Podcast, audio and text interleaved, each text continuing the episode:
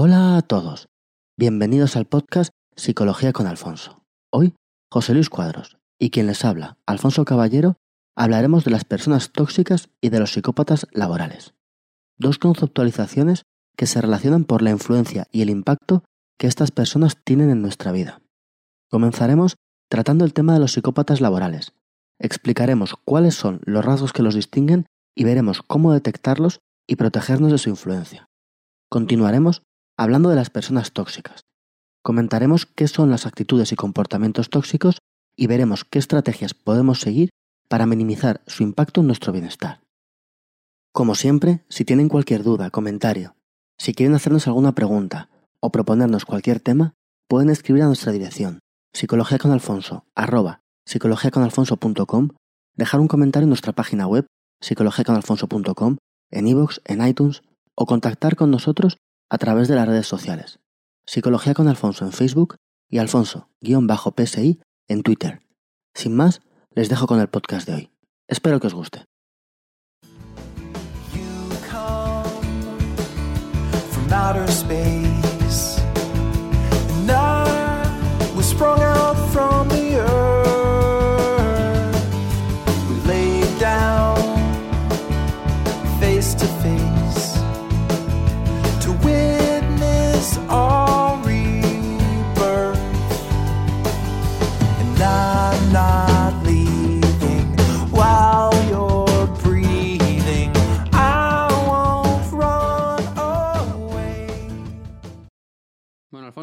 15 días más y aquí estamos, ¿no? Un par de semanas y aquí estamos para, para grabar un nuevo podcast. Y yo preguntándome que, de qué me vas a hablar hoy.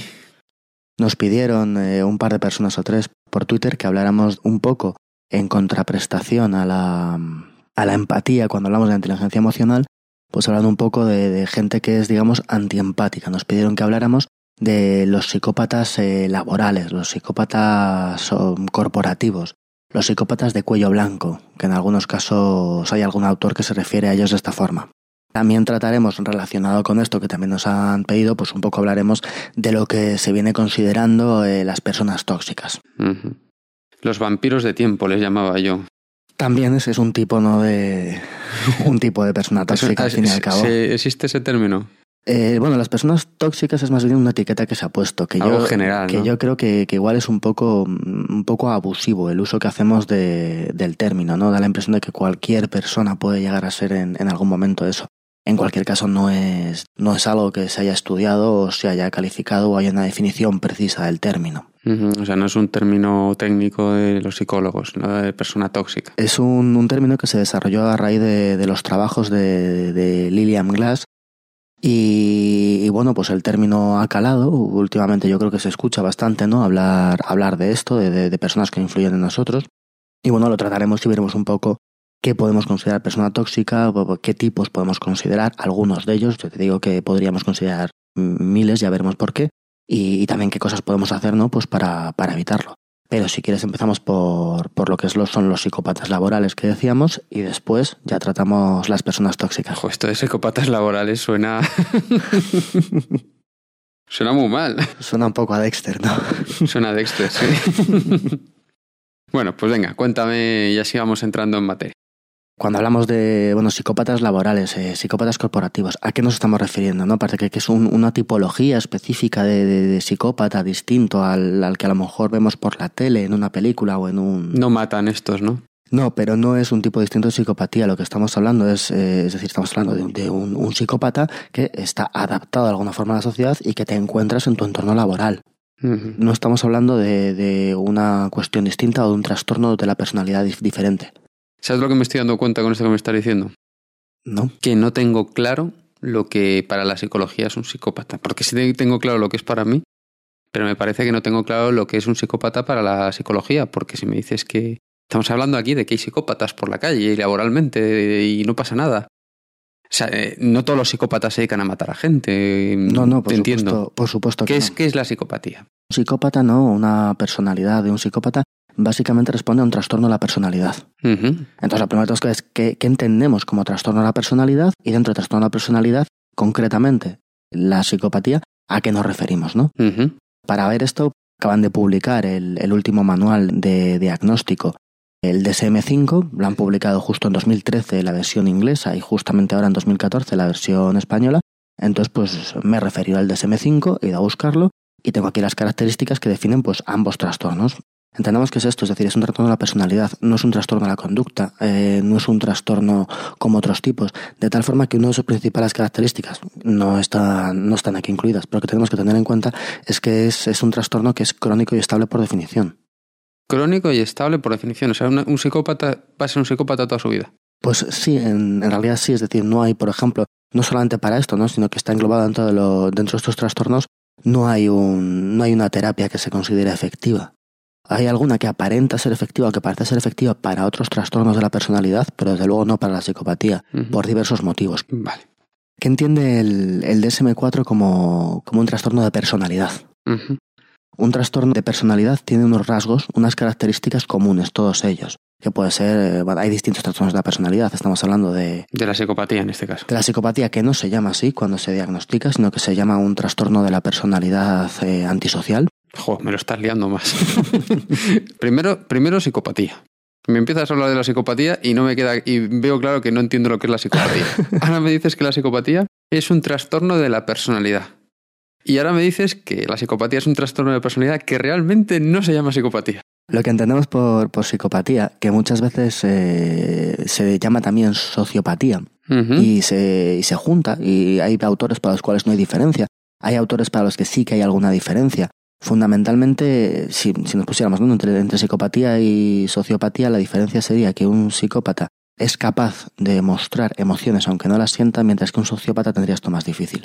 Psicopatía y sociopatía son dos términos que tenemos, bueno, que, que, tenemos muy asumidos, que escuchamos mm, con relativa frecuencia, pero cuando hablamos de diagnosticar un trastorno, según el DSM-4, pues realmente digamos que ambos dos trastornos estarían englobados en lo que llamamos un trastorno de la personalidad antisocial. Vale, o sea, a ver, para que me entere yo.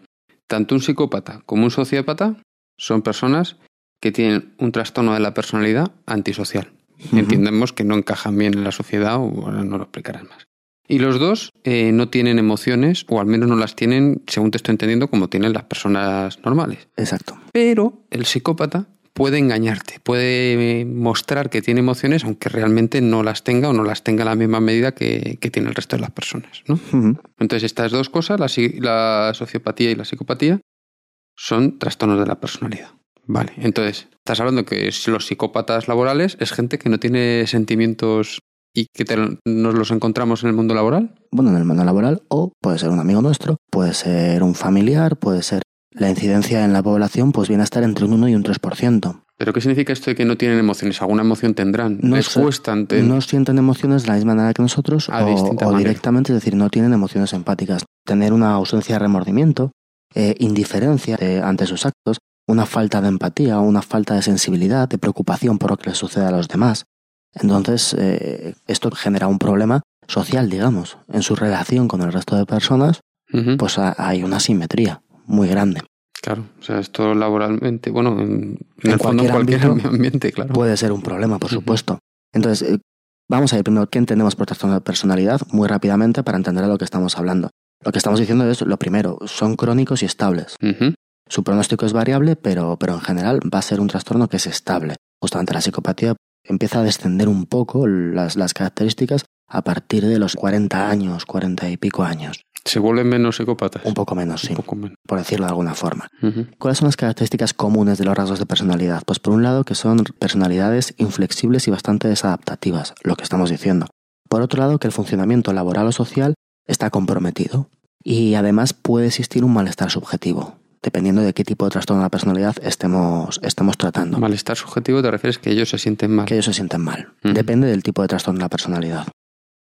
Además son trastornos que por ser de la personalidad pues tenemos que remontarnos a ellos al final de la adolescencia o al principio de la vida adulta.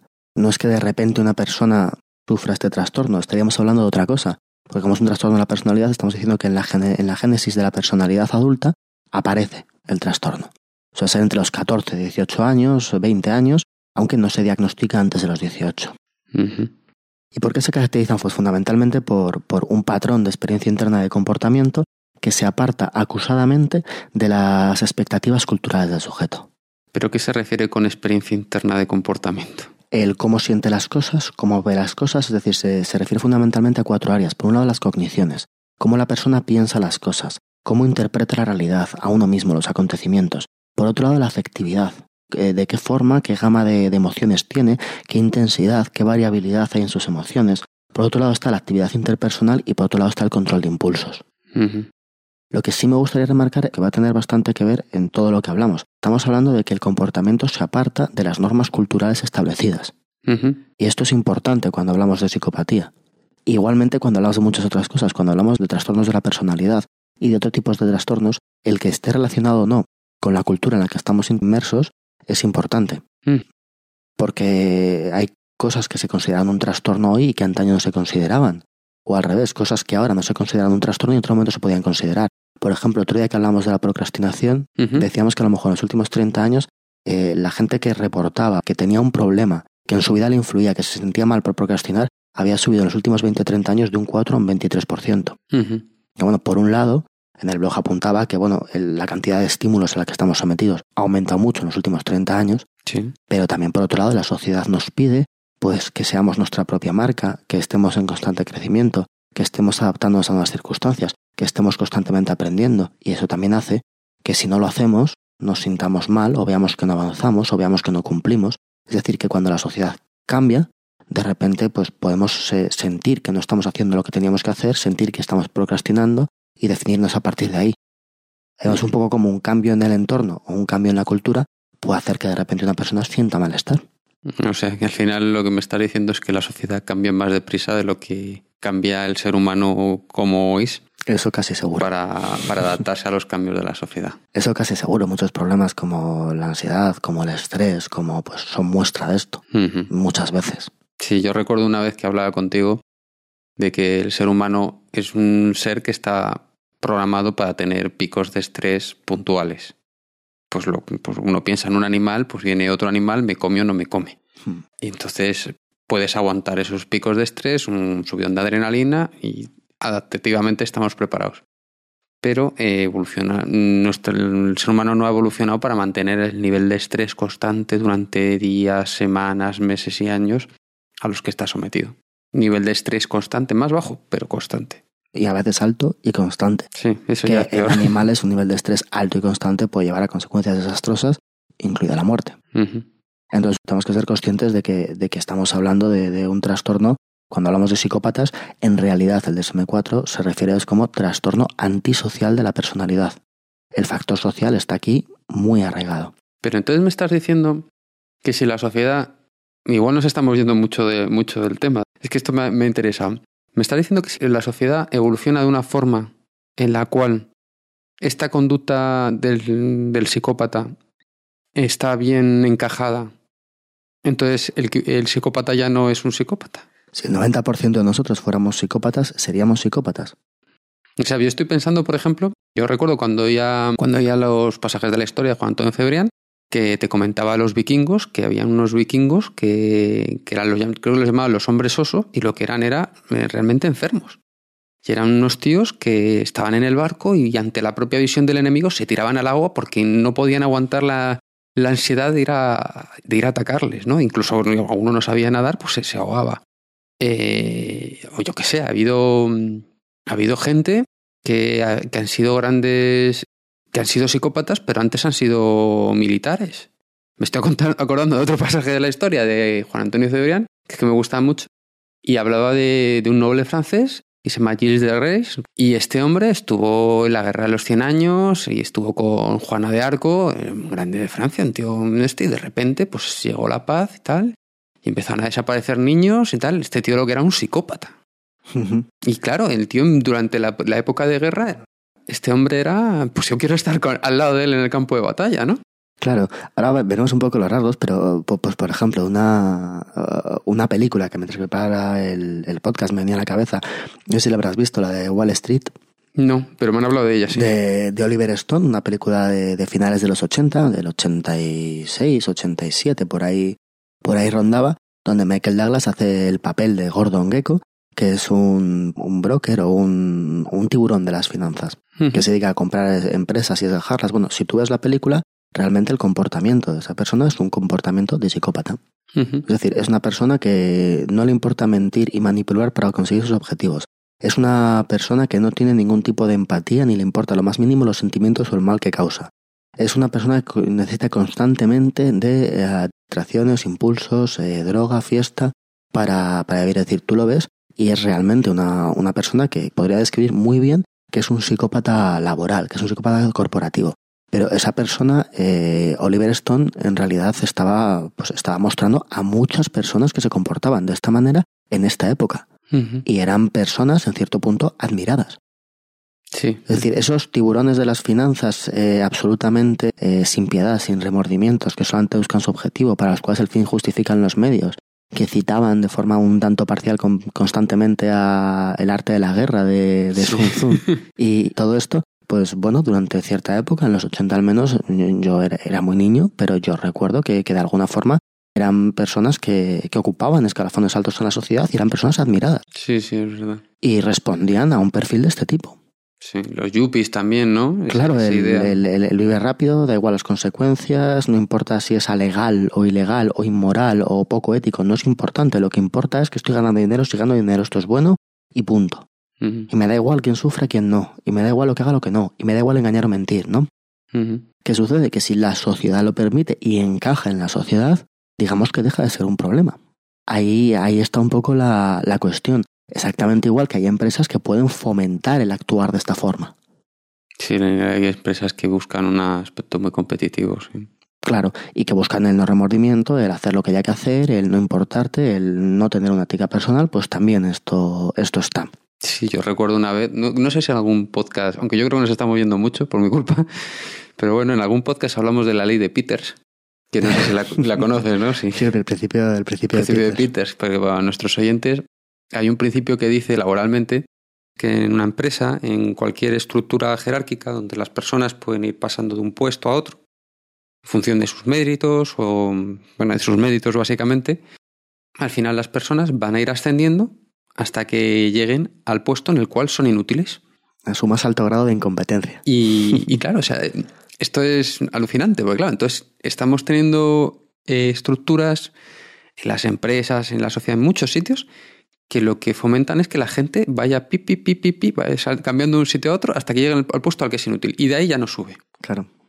Y tampoco baja porque muchas veces no lo, no lo aceptan. Esto lo hablamos, yo creo, cuando hablamos de las organizaciones saludables, cuando hablamos de fluir en las empresas. Pero lo, aquí te quería ir yo, eh, porque yo recuerdo hablando un día con un amigo común, con, ja, con Javi creo que fue, me decía que hay empresas que tienen la filosofía de up or out. Es decir, o subes sí. o fuera. Uh -huh. Y esto es tres cuartos de lo mismo, ¿no?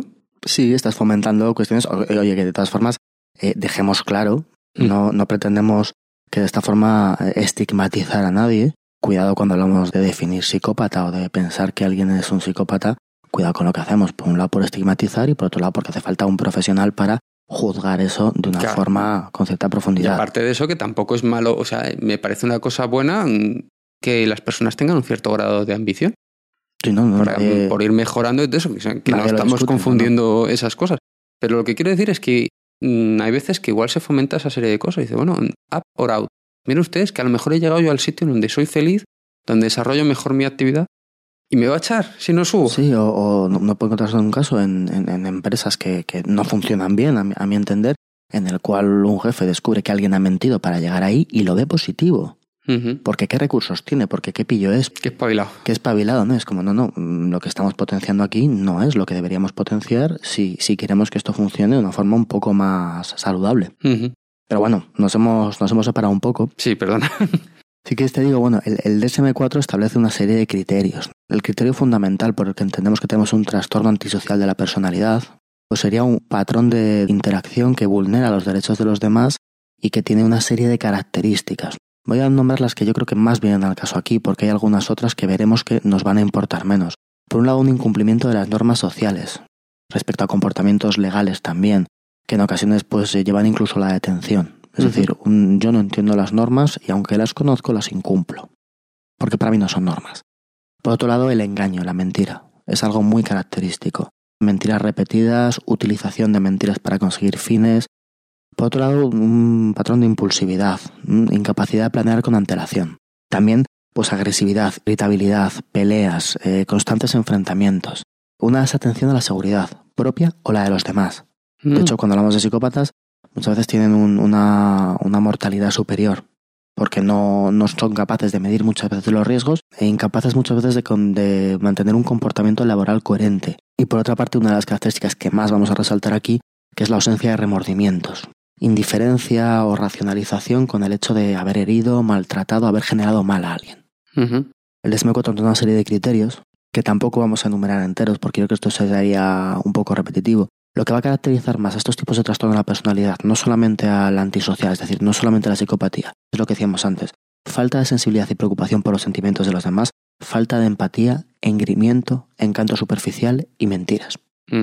Sobre todo los, los remarcamos porque, claro, esto es lo que nos vamos a encontrar o lo que vamos a poder ver en un contexto social de interacción. Y hay algunos autores que han tratado esto eh, a lo largo del tiempo de una forma un poco distinta, intentando buscar esto más bien en la sociedad que intentándolo hacer como un criterio diagnóstico.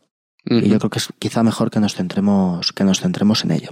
Más práctico. Uno de estos autores, él lo que hacía, digamos, era dividir las características que se pueden dar en un psicópata en dos, eh, en dos partes distintas. Por un lado, un desapego emocional y por otra parte, un estilo de vida inestable o antisocial. Respecto al estilo de vida inestable y antisocial, pues no lo vamos a tratar mucho, porque cuando hablamos de un psicópata laboral entendemos que es alguien que se ha adaptado a- al estilo de vida de la sociedad, que de alguna forma está en una empresa, está en un entorno laboral, que ha podido incluso pues, llegar a un puesto de responsabilidad, de tal forma que características como, pues no lo sé, un estilo de vida parasitario, problemas con la ley, delincuencia, falta de metas, pues es una cosa que estaría un poco, tendría menos prevalencia. Por lo menos él ha sabido apañárselas para que no se note mucho. Claro, mientras que todas las características de desapego emocional sí que podrían estar presentes. Claro. Este desapego emocional además son las características que al final te pueden afectar mucho más en un entorno laboral, quitando por supuesto que alguien delinca, que robe, que engañe o que desvíe Sí, fondos de una también te empresa, afecta, sí. también te va a importar, ¿no? Pero en general esta gente lo hace mejor. ¿Qué características van a tener? Pues por un lado, eh, egocéntricos, eh, locuacidad superficial, es decir, son gente que de, de- de entrada, de primeras, eh, caen bien, son gente interesante, son gente que tiene muchos temas de los que tratar. Sin embargo, cuando, cuando mantienes una relación un poco más en profundidad con ellos, resulta un poco vacío. Pero entonces que son todo fachada, es más labia que otra cosa. Pues sí, muchas veces es una cuestión de esto. Aparte que le acompaña con una sensación de, de grandiosidad y autovalía. Entonces, claro, te encuentras con una persona que es capaz de tratar, aunque sea de forma superficial, diversos temas, utilizando un lenguaje técnico, hablando de cosas que te interesan. Que transmiten seguridad cuando hablan de cualquier cosa, aunque no sepan mucho, ¿no? Pero Claro. como tú sabes menos, quizá o. o- claro, o y te lo puedes creer. Claro. Mm. Por otro lado, también tienen, pues esto, lo que hemos dicho antes, el engaño y la mentira. Utilizan el engaño de forma constante. Cuando una persona miente de forma constante o lo utiliza como pauta habitual en su vida, pues, hombre, uno tiene que preocuparse. Ujú. Sí. Muchas veces también se habla de, de una, una diferenciación, ¿no? Hablamos de que son, son personas que tienen una escasa profundidad de, de afecto, tienen una empatía muy baja, tienen una ausencia de remordimientos o de culpa. Y también que las emociones, lo que dicen y lo que piensan, no están nunca en consonancia. Mm. Pueden expresar una emoción que no tiene nada que ver con lo que están pensando, con lo que están sintiendo. Entonces puedes, por ejemplo, estar con una persona y darle a entender a esa persona que están muy enamorados de, de ellos Y realmente eh, le interesa cero y simplemente es un medio para este o esta psicópata, su pareja. Exactamente. Muchas veces tienen problemas para tener relaciones profundas. Lógico. incluyendo relaciones de, incluyendo relaciones de pareja, claro. No necesariamente, ¿eh? Pero, pero es complicado porque digamos que de alguna forma interpretan un papel. Si tú no tienes ninguna empatía con la persona de adelante, tú puedes llevar a cabo actos racionales, pero es complicado el, el profundizar en según qué, en según qué relaciones. Claro, sí, sí, eso está muy claro. Claro. Tienen también, es decir, son gente pues manipuladora, que busca sus fines, sus objetivos, utiliza las relaciones de forma instrumental. Sí, eso queda muy claro. Pues un poco todo esto pues sería, serían las características de psicopatía que nos podemos encontrar. Y que, claro está, pues son, son peligrosas en, en según qué punto y pueden afectar a las personas. Lo que deberías de pensar es como, bueno, ¿y si esto nos pasa y si nos encontramos con alguien con estas características, qué es lo que podemos hacer? Sí, ¿qué podemos hacer? aprender quizá a socializar con estas personas, es decir, a tener una relación social con estas personas, no a intentar que ellos socialicen. Es decir, yo tengo que intentar saber cómo llevarme con esa persona o saber cómo tratar a esa persona y no pretender que esa persona se porte digamos, con normalidad. O sea, yo me tengo que adaptar a esa persona. Tengo que, se me tiene que ir de la cabeza la idea de que este tío acabará recapacitando, este tío acabará siendo como todo el mundo. Exacto. O sea, yo tengo que decir, bueno, este tío funciona así. Y a este tío hay que decirle las cosas de esta manera, hay que tratarle de esta manera, porque si no, no funciona. Lo otro es darse contra la pared. Claro, pero estamos diciendo No que van a quiero- entender nunca, no van a entrar razones, oye, mira, que así es mejor para todos. Claro, es que si Y ellos- encima me van a engañar, con lo que me has dicho. Me van a decir, sí, sí, sí, lo entiendo, lo voy a hacer así, luego harán lo que les dé la gana, ¿no? es posible, es decir, si ellos realmente eh, no tienen problemas, no sienten problemas eh, psicológicos, no sienten problemas emocionales, no ven un motivo para cambiar. No hay que hacer, claro. Claro, entonces tú le puedes decir lo que quieras, pero si ellos realmente no tienen... Esto es uno de los motivos por el cual eh, decimos que no hay, digamos, una terapia que dé un resultado válido. Porque para que una terapia funcione, una de las cosas que van a ser importantes es que la persona quiera. Claro, sí. Si te encuentras con una persona que no quiere, no va a funcionar. Pero cuando nosotros nos encontramos en un entorno social con una de estas personas, es muy común que digamos, no, pero bueno, es que tienes que ser, es que sería mejor que hicieras, es que... No, no, no, aprende a llevarte con esa persona, si es necesario, pero sin caer en, no, es que te voy a resocializar. Ya. Voy a hacer yo el trabajo de meterte en la sociedad. Y una cosa, estamos dando, estamos en, sobre el supuesto de que por narices tienes que trabajar con esa persona, porque yo tal con la descripción que me has dado de esta gente, yo si pudiera no trabajaría con una persona así. Pues sí, sí. Estamos no, dando y, por y hecho también que, que otra de las características que, bueno, en esto que estamos hablando quizá de psicópatas laborales, no es tan clara, pero en muchas ocasiones es incapacidad de planificar, eh, mucha respuesta a impulsos. Es decir, son además personas que es muy complicado, eh, digamos, que entiendan los premios o los castigos. De tal forma que es muy complicado cambiar sus conductas. Pero ¿por qué no los entienden? Porque necesitan que sean una satisfacción muy directa. Sola- solamente pueden llegar a entender que son eh, extraordinariamente inmediatos y a veces ni eso. De tal forma que sí, tú me castigas, pero a mí, o sea, no me, no me afecta ni a mí como persona, ni por tanto a mi conducta. Sí, entiendo que me estás castigando, entiendo que, pero no me estoy sintiendo mal, no me Intentaré, está afectando, intentaré no, no hacerlo, sino que no te des cuenta de que lo haga. claro, o lo que considere mejor para mí. Entonces, primero, es decir, si realmente estamos hablando de una, con una psicopatía, ya digo que no hay que jugar con estas cosas, Sí, pero si realmente lo estamos hablando, eh, avisar a un profesional o ver si hay un problema mm, sería la mejor forma de dar. sí, vamos, yo no soy psicólogo, no me veo capacitado para Es decir, si decir de este- repente veo, vaya, estoy viendo aquí 45 de estas características en esta persona que conozco, que, que, que es mi jefe o que es mi compañero, pues preocuparse, pues sí, decir, "Oye, vamos a ver si esto realmente es así. Ujú. Pues sí puede generar problemas, claro. Sí, pero no vas a ir por ahí diciendo este tío es un psicópata porque eso es, además es me parece muy moral y muy cruel. Y más porque yo lo piense, ¿no? Claro. Lo que decimos, hay que aceptar, ¿no? Que hay, que hay gente que, digamos, de alguna forma, por simplificarlo, pues mira, hay gente que no tiene conciencia. Aceptémoslo. No, no intentemos decir, no, esto no es así, voy a cambiarlo. Tenemos que estar atentos, porque muchas veces lo que estamos diciendo son personas con mucha labia, con mucha capacidad social, que parecen extraordinarios, y de repente nosotros nos sentimos como, bueno, pero esto no parece, no parece real. Bueno, pues escuchar un poco eso.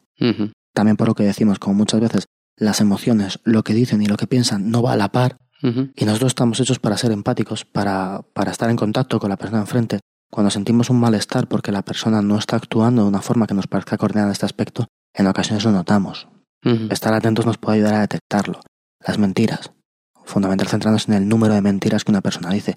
Es una persona que miente de forma sistemática por principios en casi cualquier cosa que preguntemos, independientemente del campo, podemos estar hablando también de, de una de estas características.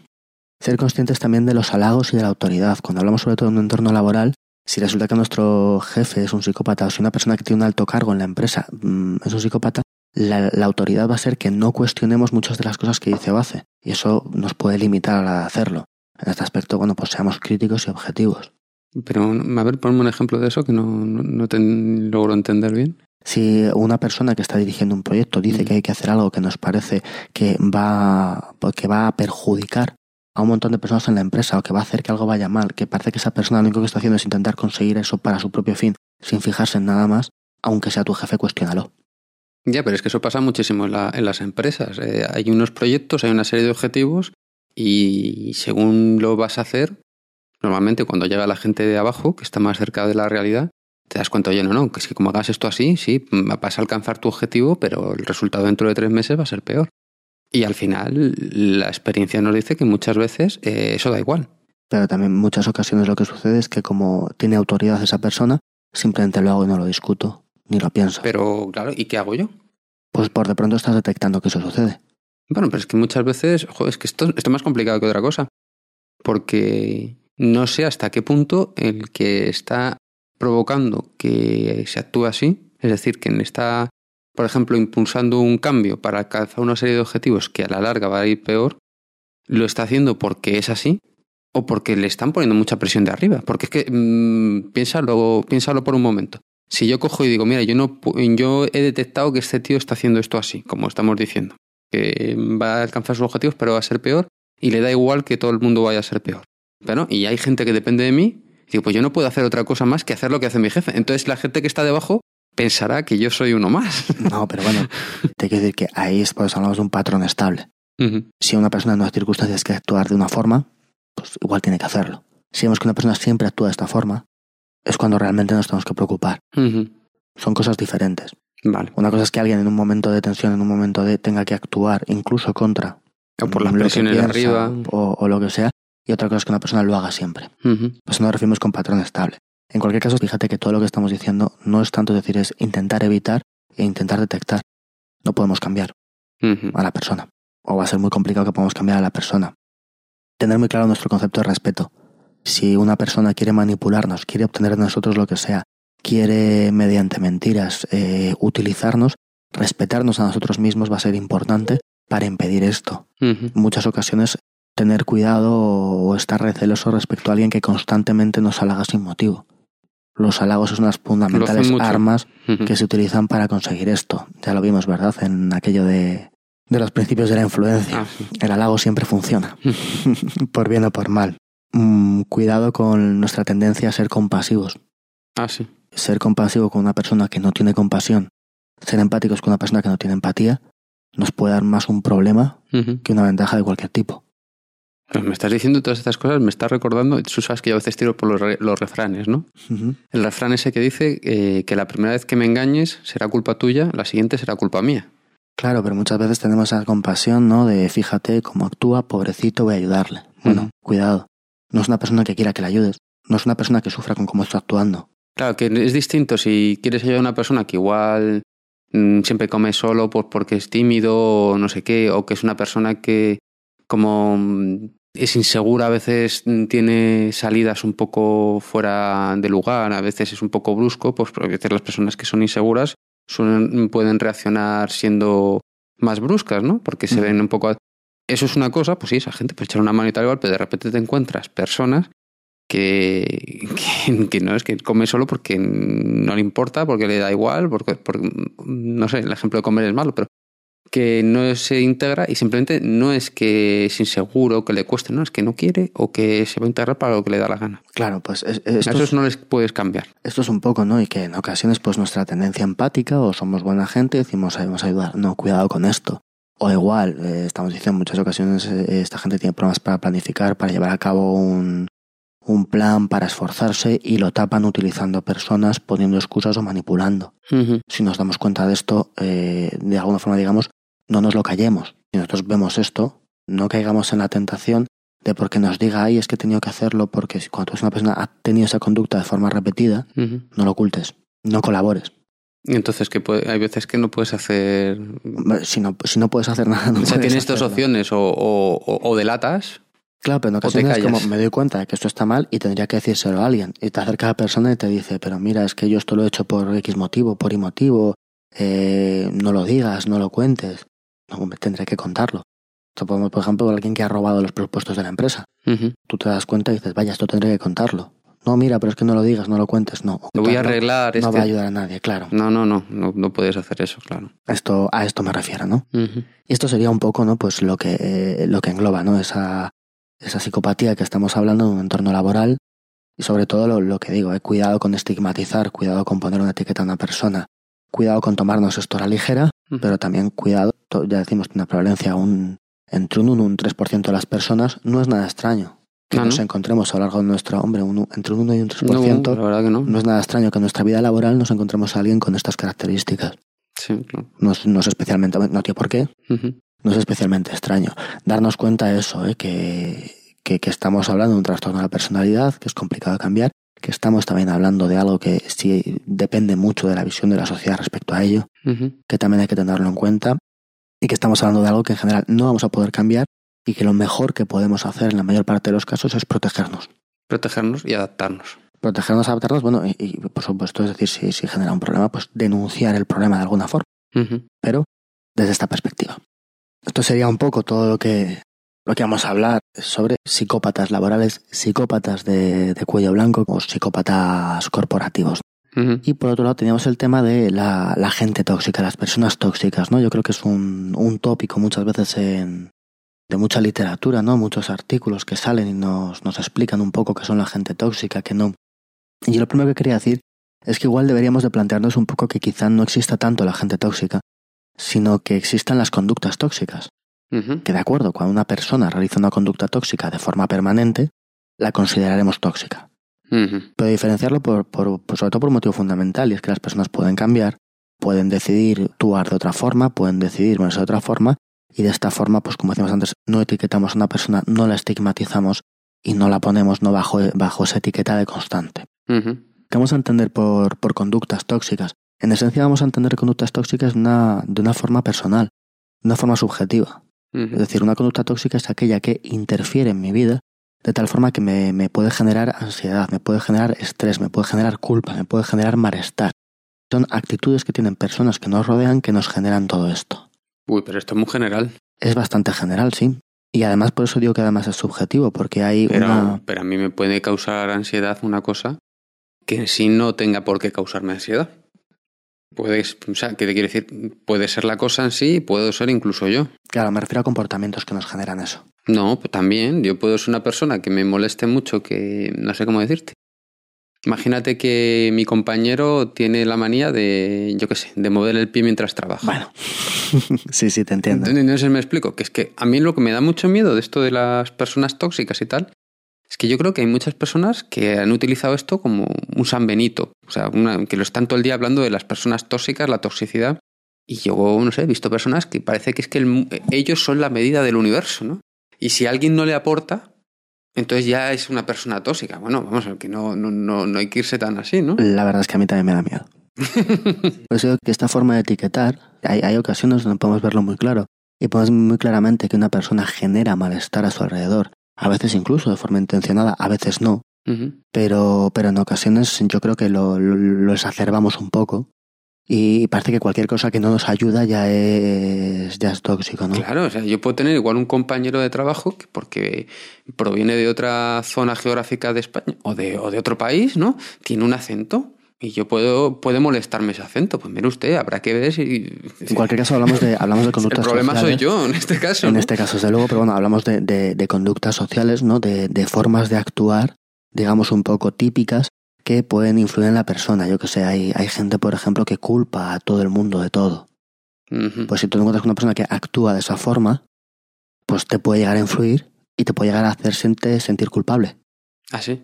Claro, es decir, si una persona te está constantemente echando la culpa de todo lo que le pasa, pongamos que tú tienes Pero una pareja. Ya lo, ya lo, veo claro. O sea, este tío, la culpa siempre es de los, de los demás. A eso me refiero con que al final muchas veces es una cuestión subjetiva. Hay gente a la que una persona que siempre le está culpando le afecta y hay gente que le da exactamente igual. Uh -huh. A lo mejor a ti te pilla en un momento en el que tienes una baja autoestima. Claro. Te encuentras falto de afecto o te encuentras mal, esa persona puede resultar extraordinariamente tóxica para ti. Uh -huh. Sin embargo, esa persona cuando está con otra que tiene una alta autoestima, una alta autoeficacia y le da igual lo que esa persona le está diciendo, no le va a afectar.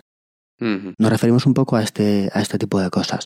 Sí que es verdad lo que dices, es decir, cuando uno se pone a, a pensar ¿no? en qué tipos de, de gente tóxica hay o, o, quiénes son las personas tóxicas, pues te encuentras listas de, de cientos, de miles, de, de, las que tú quieras. ¿Cuáles son la, la gente tóxica? Pues son los neuróticos, son los manipuladores, son autoritarios, los agresivos, los descalificadores, los envidiosos, los culpabilizadores, eh, los mediocres, los psicópatas, los... Claro, es decir, al final lo que estamos haciendo es coger cosas que generan malestar en las personas y decir que puede haber un patrón estereotípico detrás de una persona que actúa de esa forma.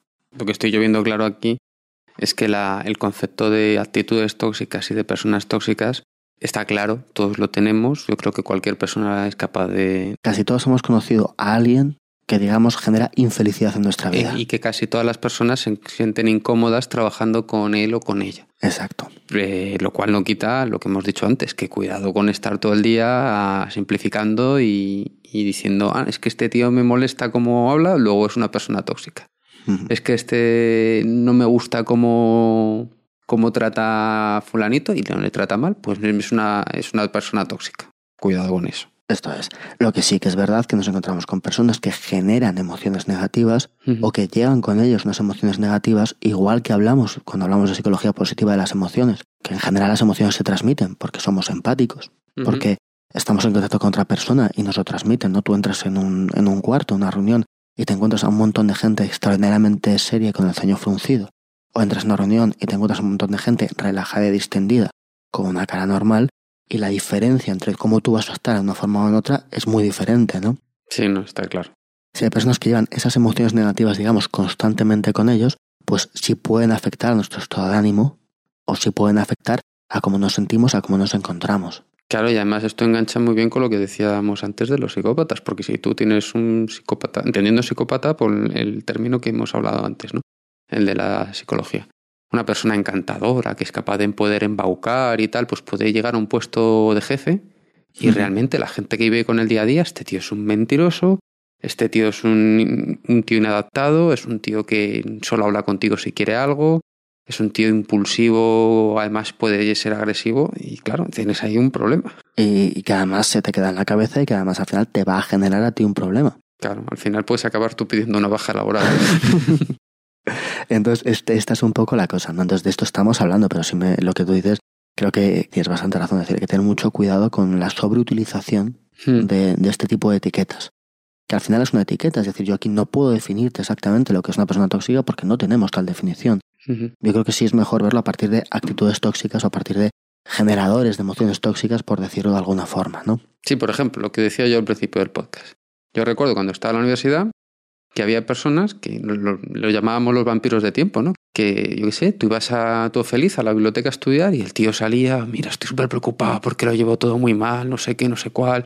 Ya me tío, no te pongas así, vamos a tomar algo, no sé qué. Hablabas con él un rato y el tío ya se encontraba bien y te dejaba con la palabra en la boca y se volvía a, estudiar. Hmm. Y cuando te hacía eso varios días seguidos y tú veías que se lo hacía a distintas personas, dices, pues ya este tío no, no, no le escucho. O sea, este tío lo que pasa es que está periódicamente cuando se pone a estudiar le entra ansiedad y necesita desahogarse con alguien.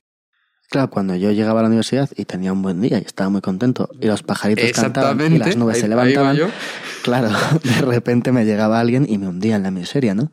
Y luego me doy cuenta que esa persona se va extraordinariamente bien, o al menos igual que antes, pero yo no me voy igual que antes, ¿no? Y lo hace siempre. Y, y, lo hace siempre que puede. Pues a esto nos referimos. En este caso podría encajar un poco en ese grupo de personas que a veces se consideran que son las que reclaman constantemente nuestra atención. Quieren tener nuestra atención, quieren tenerla cuando les vienen bien, tienen baja autoestima, inseguridad, y entonces de alguna forma te cogen, te utilizan, te cuentan sus penas, te hacen sentir de la forma que sea, y ya está, y, eso es a lo que se dedican. Eres, eres su terapeuta. claro, y de, de, alguna forma es eso, es decir, tienen una constante necesidad de ser escuchados, y lo que pasa es que te están quitando a ti energía. Claro. Te están quitando energía, tiempo, ganas. Pues a esto nos referimos un poco a una personalidad tóxica. Cuando una persona ves que lo hace constantemente, que lo hace con todas las personas y que constantemente te está afectando, independientemente de que lo que haga esa persona sea bueno, malo o regular, igual es bueno que nos alejemos de esa persona. Sí, sí, que el, que Porque nos está aquí, restando, nos el está matiz aquí es el constantemente, que no piense nadie que estamos diciendo que no haya que escuchar los problemas de los demás, por Dios. Por supuesto, también, también mucho con esto, es decir, vamos a verlo un poco con algunos de estos tipos, ¿no? Esto que estamos viendo de solicitante de atención, de personas que, que reclaman nuestra atención, bien sea para quejarse, bien, bien sea con el motivo que sea constantemente sin tenernos en cuenta, Claro, hombre, que tenemos un compañero de trabajo que está, que de repente tiene un problema y está muy preocupado y nos lo comenta, hombre, pues no es una persona tóxica. Es que está preocupado por esto y nos lo está comentando. Incluso puede ser que una racha lo esté haciendo mucho. Bueno, luego tendrá otra racha donde no lo haga. O al revés, ¿no? Lo que sea, es decir, cuidado con esto, pero... Sí, además, una cosa que has dicho de pasada, y es verdad, no solo es esto, también es la gente que se queja. Sí, Hay también. gente que se queja y tú ves que se tienen que desahogar igual de otra persona, dice, bueno, pues le voy a escuchar, no le voy a decir nada y tal, y a un momento que, a un momento dice, este tío no para de hablarme mal de, de gente. Dice, yo no sé cómo quitarme de, de en medio a este tío. ¿Y qué pasará cuando me vaya? Exactamente. Pero sí, esto sería otro tipo, es decir, la, la gente, ¿no? De, de, el mundo es una mierda. El mundo es horrible eh, en empresa, ¿cómo sería esto? Nuestra empresa es horrible, qué mal está esto, qué mal está todo, qué mal está el departamento, qué mal está el jefe, qué mal el subordinado, qué mal el compañero, qué mal la cafetería, qué mal la acera de la calle, qué mal el semáforo enfrente de la acera de la calle, y así sucesivamente. Pues yo estoy aquí a gusto, me gusta el trabajo que hago y mis compañeros son bajos. Entonces, esto es un poco, ¿no? Una visión del mundo muy negativa, que todo está, que todo está mal hecho. De alguna forma con miedo, sin esperanza, sin pensar que los demás van a cambiar, que ven los errores de los demás como una cosa horrible, ¿no? Cada vez que alguien comete un error, en lugar de verlo como un error, lo ve como el fin del mundo. Algo imposible, algo que no se puede ver. Una visión además muy negativa y que en cierto punto es contagioso. Si yo estoy todo el día escuchando a una persona al lado mío que me está diciendo lo horrible que es todo, va a ser más complicado que yo vea las cosas como son. No ya buenas o malas, sino como son. Entonces, esto que tú dices, en efecto, sería un tipo de persona tóxica. ¿Y qué hacemos con estas personas, Alfonso? Cuidado de todas formas con, con esto. Ahora, ahora, ahora miramos qué, qué podemos hacer. Pero cuidado de todas formas con esto, porque aquí estamos diciendo, ¿no? De, gente que le parece que, que todo es horrible, que, que, nada funciona y que tienen una visión negativa de la vida. Pero como hemos dicho alguna vez, ¿verdad? Cuando hablamos de psicología positiva, del pensamiento positivo, de este tipo de cosas, mucho cuidado, porque en, en algunas cosas, esto de las personas tóxicas y esto de, de pensar de forma positiva o mirando hacia el futuro o, o, tener seguridad que otro tipo de personas tóxicas que pueden ser gente que está siempre preocupada, que está siempre ansiosa, con miedo al futuro, que está constantemente, digamos, metiéndonos miedo sobre lo que va a pasar, sobre cómo va a ir, que también esto tiene mucho que ver con, con lo que estamos hablando de negatividad, de gente que piensa que el mundo es malo, que está funcionando mal. Esto también nos va a influir, ¿verdad? Si una persona constantemente tiene visión apocalíptica de lo que va a suceder mañana, pues esto, claro, te quitan las ganas o te quita la energía para avanzar e intentar cambiar las cosas. Pero esa idea, en algunos casos, se lleva a utilizar y se ha reportado, pues, por ejemplo, en, en la, en la crisis de la subprime en, en, Estados Unidos, cuando empezó toda aquella, toda esta crisis en la que, en la que estamos, en la que estamos inmersos, pues, pues resulta que, que había gente que cuando estaban dando todas esas hipotecas con escasas garantías de devolución y todo lo demás, que empezaron, digamos, a poner el grito en el cielo, a decir que aquello iba a acabar mal, que aquello no estaba funcionando bien y que aquello no estaba actuando bien. Y algunas de esas personas fueron despedidas por esto. Por decir, no, es que esta persona no es positiva, no está mirando al futuro con alegría, es que esta persona es tóxica porque está preocupada y siempre está comentando que esto no va a funcionar, y es que es muy negativa y esto no encaja con nuestro espíritu de la empresa. Sí, veo que te da miedo este, este tema. Entonces, claro, estas, estas empresas, pues hubo gente que fue despedida por este motivo. Entonces, hay que tener mucho cuidado con cuándo consideramos y cómo a estas personas tóxicas, porque esto en ocasiones nos puede llevar al pensamiento grupal. Claro. Es decir, al pensamiento grupal que estudió Yanis, algún día, algún día lo trataremos, ¿no? Viendo grandes decisiones que se habían tomado, que de alguna forma los grupos tienen en cuenta que están cometiendo un error, pero por mantener la idea de grupo o la unión del grupo, nadie dice nada. De tal forma que las personas quedan un poco anuladas bajo la presión grupal y todos están de acuerdo en hacer algo, aunque quizá ninguno estuviera de acuerdo si estuviera solo. Mucho cuidado con esto, de lo negativo y lo positivo y la crítica y no crítica. Sí, que esto es una, esto es peligroso, estoy viendo. O sea, puede llevar a cosas, a etiquetar a personas que no, no, merecen eso y al final es lo que dices tú. Como todos queremos seguir con el lío este, como nadie le quiere poner el cascabel al gato, al que levanta la voz, a ese se le etiqueta y se le anula y se le quita de medio.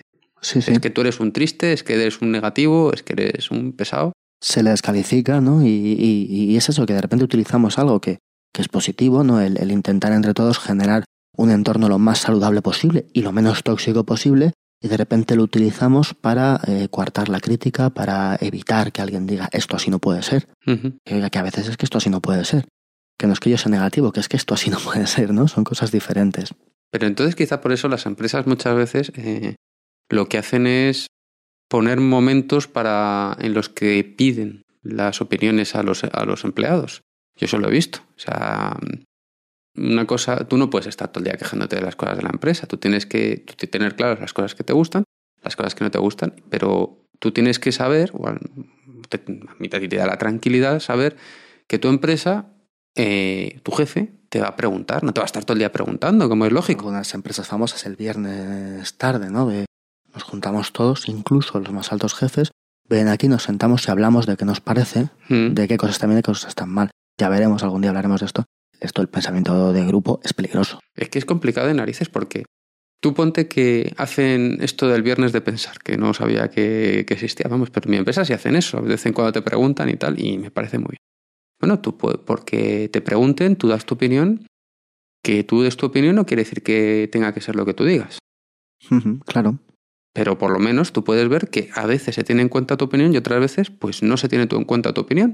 Pero bueno, que tu opinión se, se escucha. Se, valora. Que se vaya a hacer o que no se vaya a hacer es otra. Pero claro, es que tú puedes caer en, en lo contrario, es decir, es que me preguntan y pasan de, de, mí. Es que al final todo esto del pensamiento grupal es muy peligroso. Sí, lo es. De hecho, cuando se establece un grupo, cuando se establecen dinámicas de trabajo, cuando se establecen grupos de trabajo, es una de las cosas a evitar. Claro, pero es que al final tú tienes que aceptar que una vez que has dado tu opinión y has dado tu feedback de la mejor forma posible, luego quien dirige dice, vamos a hacer esto.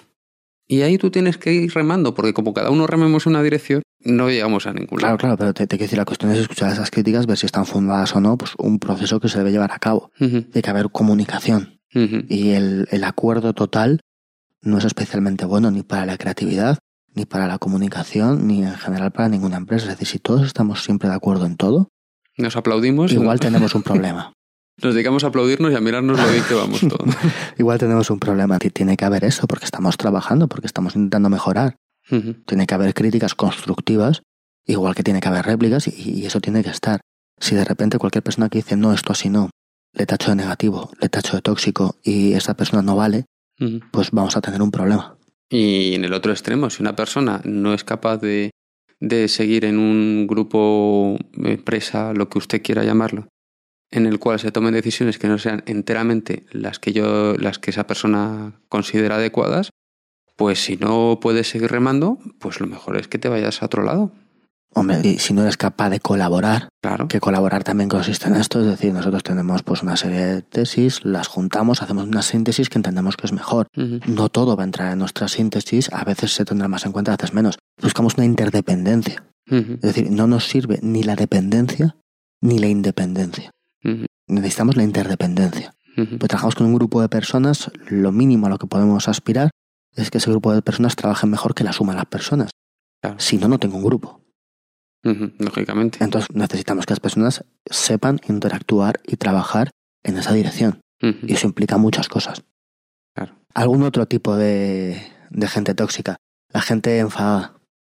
Enfadada con todo. Hemos en visto todo momento. los tristes, los he llamado yo, los del mundo es una porquería, los preocupados, los vampiros de tiempo, que los, los vampiros de tiempo, la gente que está constantemente reclamando nuestra atención. Tendremos también la gente que está constantemente enfadada. Los enfadados. Todo les enfada, todo les cabrea, ya seas tú, lo que sea, ¿no? Que también es personas que, claro, además generan tensión a su alrededor. Eso te iba a decir, porque algunos de estos son hasta cómicos. son cómicos un rato. Sí, claro, si tienes a una, una, persona constantemente enfadada, constantemente que enseguida busca la confrontación. Porque también es lo que pasa cuando estás enfadado, ¿no? Que tienes ira, que buscas la confrontación enseguida. Y te puede meter en el círculo y te puede generar pues toda una serie de problemas, ¿no? Uh -huh. También tendríamos pues otro tipo que también es muy común y que generan problemas, ¿no? Son estas personas que fundamentalmente a partir de la, la envidia que sienten pues se dedican a, a, malmeter, digamos, cotillear, a aplicar bulos, a, a mentir o muchas veces simplemente pues a, a criticar de forma de, de, forma absurda, ¿no? Los de, chismosos. De, exacto, de a mí me, pues no sé, me, me parece muy bien eso que tú haces, pero en lugar de intentar yo trabajar para hacerlo, lo que voy a hacer va a ser descalificarte porque es lo que tú has conseguido, ¿no? Pues esto es una actitud muy negativa. Que una cosa es el grado mayor o menor de cotilleo, que yo creo que todo, todo bicho humano tiene. En efecto. Y otra cosa es cuando ya estás levantando falsos testimonios, estás emitiendo juicios de valor infundados. Porque además yo recuerdo que una vez leí, y era muy curioso, que la, esto seguro que es un, un estudio que, que tú conoces mejor que yo, pero yo una vez leí que la gente le daba muchísima credibilidad a los bulos. Más que a cosas eh, que se decían oficialmente. Veíamos, ¿verdad?, con los principios de la influencia, aquello de las cosas prohibidas, de las cosas censuradas, las cosas que no son oficiales. Uh -huh. En muchas ocasiones tienen más credibilidad que las que son oficiales, ¿sí? No, pero te quiero decir que te digo algo, mira, realmente esto es así, no quieren que lo, que lo sepamos, pero esto es así. Pues la, gente y se lo cree la gente más. está más cerca porque es prohibido, porque es escaso, porque es una información a la que tú accedes por el cauce habitual, no es para todos, es solo para ti. Uh -huh. Entonces eso hace que influya más en nosotros, sí, sí. Claro, es muy peligroso. Sí. Es peligroso. Pero sobre todo me refiero a personas que, que ven el éxito de otra persona en lugar de alegrarse por el éxito de otra persona o incluso intentar conseguir ese éxito de otra persona, lo que intentan es arremeter contra esa persona, contra otras cosas, contra lo que sea, para intentar despojarla de su éxito o, de su halo de, de, haber hecho bien las cosas. En vez de subir yo más encima de que él, voy a bajarle. Exactamente. hay otra opción, que bueno, el que él esté en su sitio y yo esté en el mío. Tampoco tiene, tengo que estar toda la vida comparándome con los demás, ¿no? Están las tres, ¿no? Pero todos conocemos a personas que, que, se dedican a esto, ¿no? Que, que, todo el mundo tiene unos fallos muy grandes que le impiden o que están muy mal. Es como, bueno, pero ¿y esto qué hace? ¿Qué hace bien? Sí, sí, pero fíjate en todo esto otro. Bueno, vamos a fijarnos también en lo que hace bien, ¿no?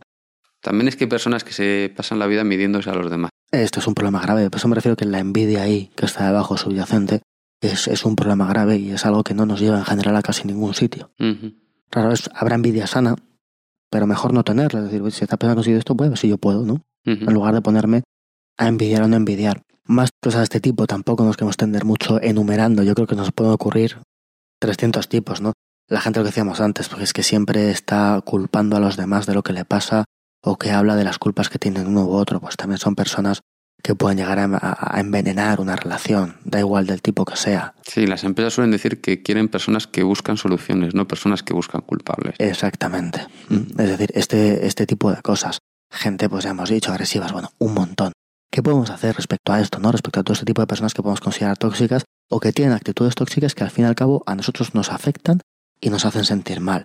Lo primero que, que yo creo que podríamos hacer es un poquito de autocrítica y decir, oye, yo tengo alguna de estas características que estamos diciendo, antes de ponernos a buscar en los demás, decir, bueno, vamos a ver, voy a ver, yo actúo de esta forma. Porque claro, y en ocasiones podemos buscarlo alrededor nuestro y decir, es que aquí resulta que toda la gente actúa de esta forma o de esta otra. Dice, bueno, ¿y tú cómo actúas?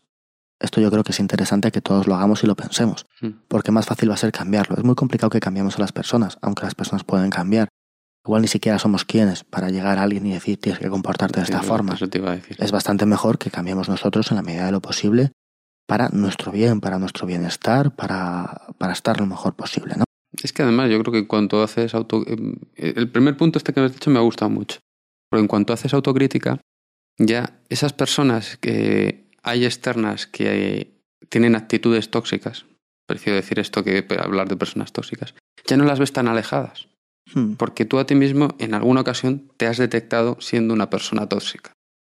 Sí, por, por, eso esa diferencia que quería hacer al principio de, actitud, de claro. tóxica con... Y además eh, serás capaz de, de, darte cuenta de la dificultad que a lo mejor le, lees a esas personas cambiar esa actitud tóxica. Porque haces tu autocrítica y dices, no, es que yo por las mañanas es que estoy de un mal humor enorme. Es que yo hasta que no llegan las 10 no soy persona. Por la mañana mi familia no me quiere. Solo me quieren de 11 para adelante. Pues sí, ¿no? Es que habrá gente que, que puede hacer esa, esa simplificación, ¿no? Sí, sí, sí. Y de repente te das cuenta de que, de que tú de repente, en según qué campos, siempre culpas a los demás. A lo mejor tú te vas a jugar al baloncesto con tus amigos el, el sábado y cuando pierdes la culpa es de todos, menos tuya. Nunca te pasa la bola. A lo mejor. claro, a ver, yo es que, claro, yo lo hago perfecto, pero los demás lo hacen mal. Y a lo mejor en otros ámbitos de tu vida no lo haces. Y solamente ahí realmente eres una persona que no está aportando al grupo. Que está siempre quejándose de lo que hacen los demás sin nunca decir lo que hacen bien y sin nunca decir qué hago yo mal. El problema es doble, que no aportas al grupo y que eres más infeliz. Claro, por eso. Entonces, un poco de, autocrítica, de mirar un poco para adentro, yo creo que es lo primero que podemos hacer a este respecto. Lo siguiente que tenemos que hacer es estar atento a, lo que sucede alrededor. Esto yo creo que ya lo hemos hablado más una vez. Al menos lo hablamos cuando, cuando hablamos de asertividad, cuando hablamos de emociones, cuando hablamos de comunicación no verbal incluso. Si nosotros estamos constantemente recibiendo y emitiendo, estamos viendo cómo se sienten los demás, cómo nos sentimos nosotros. Si somos conscientes de cómo nos sentimos, vamos a ser capaces de detectar esas personas que nos cambian como nos sentimos, de una forma reiterada. Si yo simplemente lo siento y no le doy importancia, si no me fijo, si no hablamos del conocer a ti mismo, ¿no? Que decíamos. Si yo estoy constantemente, bueno, constantemente, tampoco de una forma obsesiva, ¿no? Pero si yo presto atención a cómo me siento, en qué circunstancias, por qué me estoy sintiendo así, y yo detecto que de repente, siempre que voy a tal sitio, cuando salgo estoy triste, pero el sitio no es para estar triste. Claro. Y, claro, sí. Los sitios son, bueno, hay sitios muy tristes, pero bueno. Y, claro, y yo de repente veo que, que no, es que cuando estoy con esta persona, yo después de estar con esta persona estoy triste, pues ya estamos dando un paso. Detectar qué personas afectan a cómo nos sentimos, a nuestras emociones, y no es que nos afecten lo que haya pasado, lo que haya sucedido, o que tenga un problema en concreto. Es decir, a lo mejor quedo con un amigo, me cuenta una cosa muy triste y vuelvo a casa triste. Pero cuando una persona de forma constante e independientemente de la circunstancia hace que yo vuelva triste a casa, digo, oye, ¿aquí qué está pasando? ¿Por qué vayan viendo maldadas yo vuelvo a casa triste después de estar con esta persona? Si estamos atentos a nuestros sentimientos, a cómo nos sentimos o a cómo nos manejamos, será más fácil que lo detectemos. Y esto pues será lo primero que tenemos que hacer para esto que estamos tratando. ¿Qué más cosas podemos hacer? Ver un poco también con qué tipo de personas tratamos o a qué tipo de personas atraemos. Porque claro, si yo de ¿Qué repente... tipo de personas atraemos? Eso me ha gustado. Si yo de repente me doy cuenta de que tengo cinco personas a mi alrededor que se están constantemente quejando, igual es que me gusta que se me quejen. Claro. Pues tampoco es que yo tenga tan mala suerte. Realmente, ¿qué está pasando? ¿Por qué yo hago esto? Porque yo siempre escucho. Es decir, igual es porque yo es que escucho muy bien. Y tengo mucha gente que escucho, pero resulta que es que yo solamente escucho bien a la gente que se está quejando. Es decir, bueno, ¿yo por qué hago esto? Bueno, pues porque pobrecillos porque lo pasan mal. Vale, pero ¿tú cómo lo pasas? Igual llega un punto en el que tienes que cortar esto y ser un poco consciente de que por mucho que tú hagas esto, el que tú te sientas mal cuando acaban de contarte todo esto que decíamos, ¿no? De un ladrón de tiempo, de un vampiro de tiempo, decías, pues después de todo esto nadie nos va a recompensar por hacerlo, ¿eh? ¿Cómo te sientes? Porque si esto no te recompensa a ti, si tú no te sientes bien después, pues igual no te compensa hacerlo de forma constante. Danos un poco cuenta de que en ocasiones esas actitudes atraen esto porque hemos adquirido esos patrones o porque tenemos O porque tenemos esa, esa costumbre. Si esto lo vemos que nos sucede, pues alejarnos un poco de esa persona. Mm. Muchas veces también... eh, Bueno, en este caso no te puedes alejar de esa persona, porque la persona a la que eres tú, esa persona que atrae a la gente que siempre se queja. Bueno, si, si esto te pasara, pero igualmente puedes decir, bueno, pues les voy a dejar de ver un rato porque me van a estar contando esto y también yo voy a ver. Si resulta que yo dejo de esas personas y me siento más feliz, digo, "Mm, ¿aquí qué está pasando? Sí, claro. Si yo estoy más feliz cuando tengo a estas personas menos metidas en mi vida, igual es que estas personas no me están haciendo bien. Te puedes ir al otro extremo, que coger y no escuchar a nadie, que tampoco es eso lo que estamos diciendo, ¿no? No, no, no estamos diciendo eso, es decir, estamos diciendo de, de unos patrones repetitivos. O sea, estoy diciendo, amigo que está triste, hombre, escúchale. Yo es que sí creo que hay gente, perdóname, que- con el San Benito este, este es tóxico, este, este es tóxico, este es tóxico, lo que son unos egoístas que si algo no les aporta se van de, de ahí y si sí les aporta los primen hasta el final. Puede ser, puede ser, sobre todo en ese aspecto más que aportar, no instrumentalizar una relación. Claro. Si yo no consigo nada de forma, muchas veces de forma rápida, Mm. esto puede pasar. Es decir, hay momentos, todos lo sabemos, que bueno, pues que un amigo nuestro pues pasa un periodo depresivo. Ujú. Entonces, si pasa un periodo depresivo, pues oye, eh, no significa que yo me tenga que ir. Que igual resulta que tienes un amigo que lleva 15 años en un periodo depresivo y entonces igual tienes que plantearte que no puedes mantener esa relación. No Claro. porque no quieras o por lo que sea, sino porque no puedes. Que también muchas veces cuando tenemos a alguien muy cercano que, que nos transmite este tipo de cosas, negatividad o lo que sea, hay soluciones alternativas. Si yo tengo un amigo que siempre me cuenta cosas negativas, que siempre me cuenta lo malo que es todo, no quede solo con él, queda con él y con otros dos Claro. diluye el efecto que esa persona tiene con más personas que estén alrededor. Ujú. Esto también puede Es servir. que si una persona lleva 15 años triste, lo que tendrá que hacer es ir a un especialista, a un profesional, y tú, tu labor como amigo es otra, pero no es la de profesional. Tú tendrás que estar ahí, pero es eso, ¿no? Que es que a veces se nos, se nos va eso de la cabeza, ¿no? Yo no puedo pretender, yo no tengo ni formación, ni conocimientos, ni actitudes para, para esto. Encima, además, mm, yo no he dedicado mi vida a eso porque que no soy feliz haciendo eso. Igual Claro, tú sí. Sobre todo, sobre todo eso, es decir, que si, si al final te está reportando todo eso, es como, "Joder, lo siento mucho, yo te quiero mucho, pero es que no me estás haciendo bien. Lo estás haciendo bien, ¿yo qué voy a hacer? Claro, además no va a nada, o sea, tú no mejoras y yo voy a peor. Claro, entonces en ese aspecto, pues decir, alejarnos si no tenemos la posibilidad, porque es un gran amigo, porque es familia, por lo que sea, Porque no queremos. diluir, diluir el contacto, verle menos, eh, no significa el, el rechazar a la persona, pero bueno, verle en grupos, lo que sea. Ser muy consciente de los que escuchamos, ser muy consciente de los mensajes que nos están emitiendo, centrarnos en las partes de los mensajes que nos sirven cuando tú detectas que una persona siempre actúa de esta forma. De alguna forma tienes que empezar a desoír según qué cosas, Ujú. porque ya te las sabes. porque va a Desconectas ahí. Entonces, no, no desconectar, sino que es decir, de entre todo, entre sacar la parte positiva, entre sacar la parte en la que se puede hacer algo, entre sacar esas partes en las que básicamente tiene cosas buenas o sobre las que podemos actuar. Pero a ver, ponme un ejemplo. Si una persona te está constantemente contando su trabajo, te está contando lo horrible que es, lo malo que es, o no sé qué que es. Mm, No dar importancia a eso. Tienes este trabajo y además esto en realidad sí que viene una corta que te gusta, ¿no? Mm. Vamos a centrarnos en eso. Vamos a cambiar la dinámica que tiene la persona de contarnos eso y vamos a centrarnos en esta parte positiva. Vamos a llevarla donde nosotros queremos, desoyendo lo demás. Claro.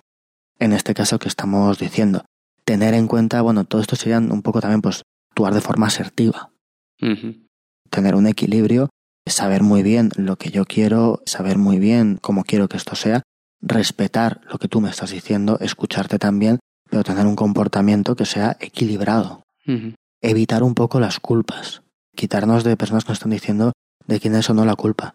Lo que tú decías antes, no buscar culpables, buscar soluciones. Yo sé que esto está mal, la persona se está quejando, o la persona tiene miedo y está ansiosa, o la persona nos ha cogido y nos está quitando el tiempo para contarnos esto. Decir, muy bien, ¿qué vamos a hacer? Parar esto, ¿no? Eh, hacer nosotros el esfuerzo, porque es sobre lo que nosotros podemos intervenir, para cortar eso y decir, bien, ¿qué hacemos? No se puede hacer nada, hasta aquí. ¿Se puede hacer algo? Vamos a podernos hacerlo.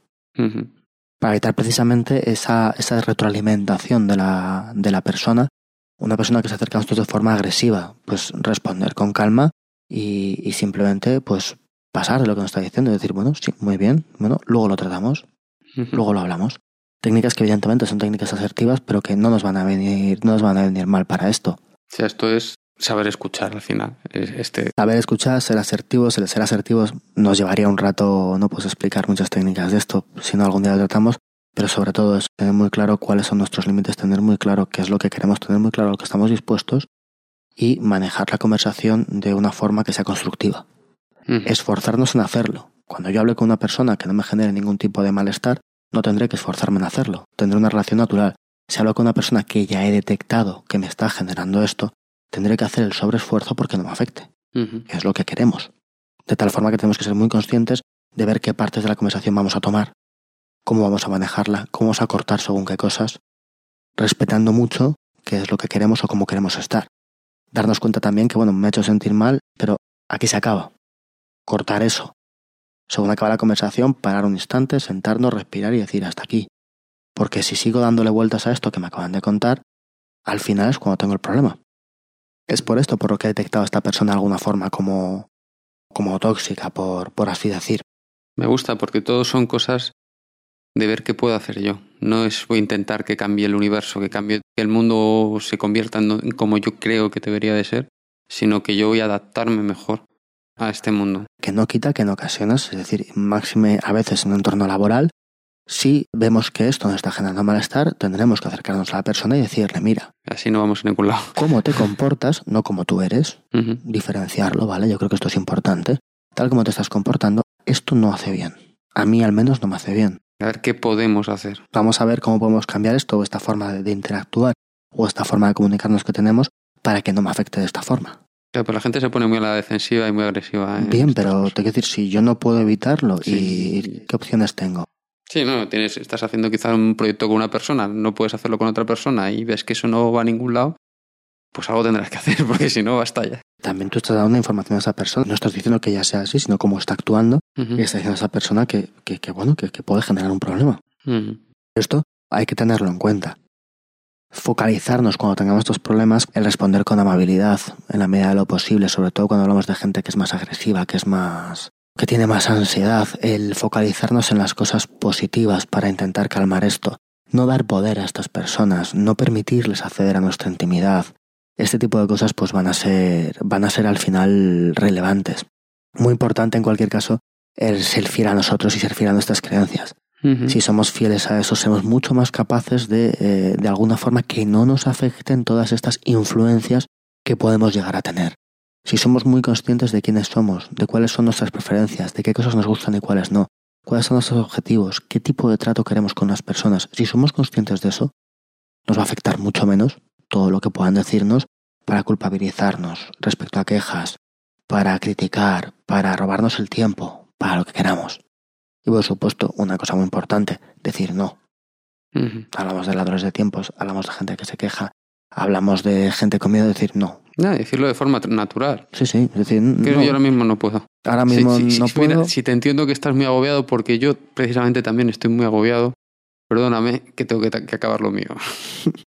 pues esto, esto sería. No obsesionarnos con estas cosas e intentar pues actuar de esta forma ser claros en la medida de lo posible, ser asertivos, saber decir que no, el tener en cuenta que nosotros no podemos actuar o no siempre vamos a poder actuar sobre estas personas, sino que tenemos que actuar sobre nosotros, sobre lo que sentimos y sobre cómo es nuestras relaciones con esas personas. Claro, porque el margen de actuación que tenemos sobre los demás es muy pequeño y mucho no depende de nosotros. cambio el margen de actuación que tenemos sobre nosotros mismos es muchísimo más amplio y depende de nosotros casi eh, totalmente, no totalmente, pero sí. Entonces lo inteligente es lo que dices tú. Al final es tres puntos que estabas dando, la autocrítica, la autocrítica yo, la atención, darme cuenta de qué personas atraigo, el cómo dirijo la conversación, ¿no? Y un poco lo que estás diciendo ahora que me ha recordado lo que decías hace un rato, del autor, del respeto a uno mismo, ¿no? De este tipo de cosas, pues van enfocadas a uno mismo. Pues esto es un poco todo lo que, lo que quería contarte. Entiendo que ya hemos dicho.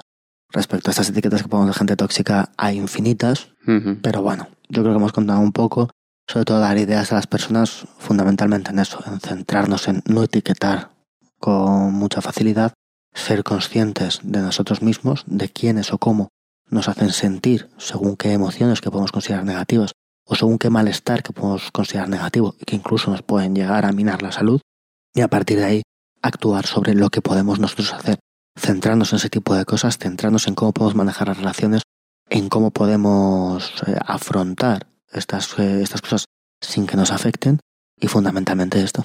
está, está, muy interesante. Pues muchas, muchas gracias. Muchas gracias a todos por... Por escucharnos, sí, que seguimos teniendo mucho feedback. Sí, sí, sí, un montón de, de mensajes. Bueno, de, este audio, claro, lo, lo, hemos hecho porque nos lo habéis pedido. Espero que os haya gustado, espero que os haya interesado, espero que sea esto de lo que queréis que habláramos. Si no nos lo decís y, Alfonso prepara otro. Y yo le hago las preguntas, que, yo no tengo que preparar nada. Y en cualquier caso, eso, muchísimas gracias por escribirnos, por contactar con nosotros y, y por escucharnos, ¿no? Por estar ahí, que al final pues nos, nos sí, ayuda. El otro día leí un comentario en iTunes que me, me emocionó, la verdad. Que yo del podcast, como sabéis, no hago prácticamente nada, solo hago las preguntas. Ya será menos. Bueno, sí, es la, es la realidad. pero no, to, todos los comentarios hacen mucha ilusión. Pero el otro día entré en iTunes y había un comentario de, de Scipion41 que me, muchas gracias, muchas gracias por lo que por lo que dices y intentaremos que te siga gustando. Bueno, sobre todo es cosa de Alfonso, ya sabes, que yo solo hago las preguntas. Sí, la verdad es que era un, un comentario muy bueno. Esto que, bueno, pues que a mí por lo menos me alegró el día. Y los correos que te llegan. A todos los que nos escribís, a todos los que comentáis, bien sea en iTunes, en iVoox, en, en la web, porque la verdad es que nos hace mucha ilusión uh -huh. y nos anima a, a, seguir haciendo esto. Sí, pues nada, seguir animándonos. y muchísimas gracias por estar allí, de verdad. Bueno, un saludo a todos. Por escucharnos. Un saludo.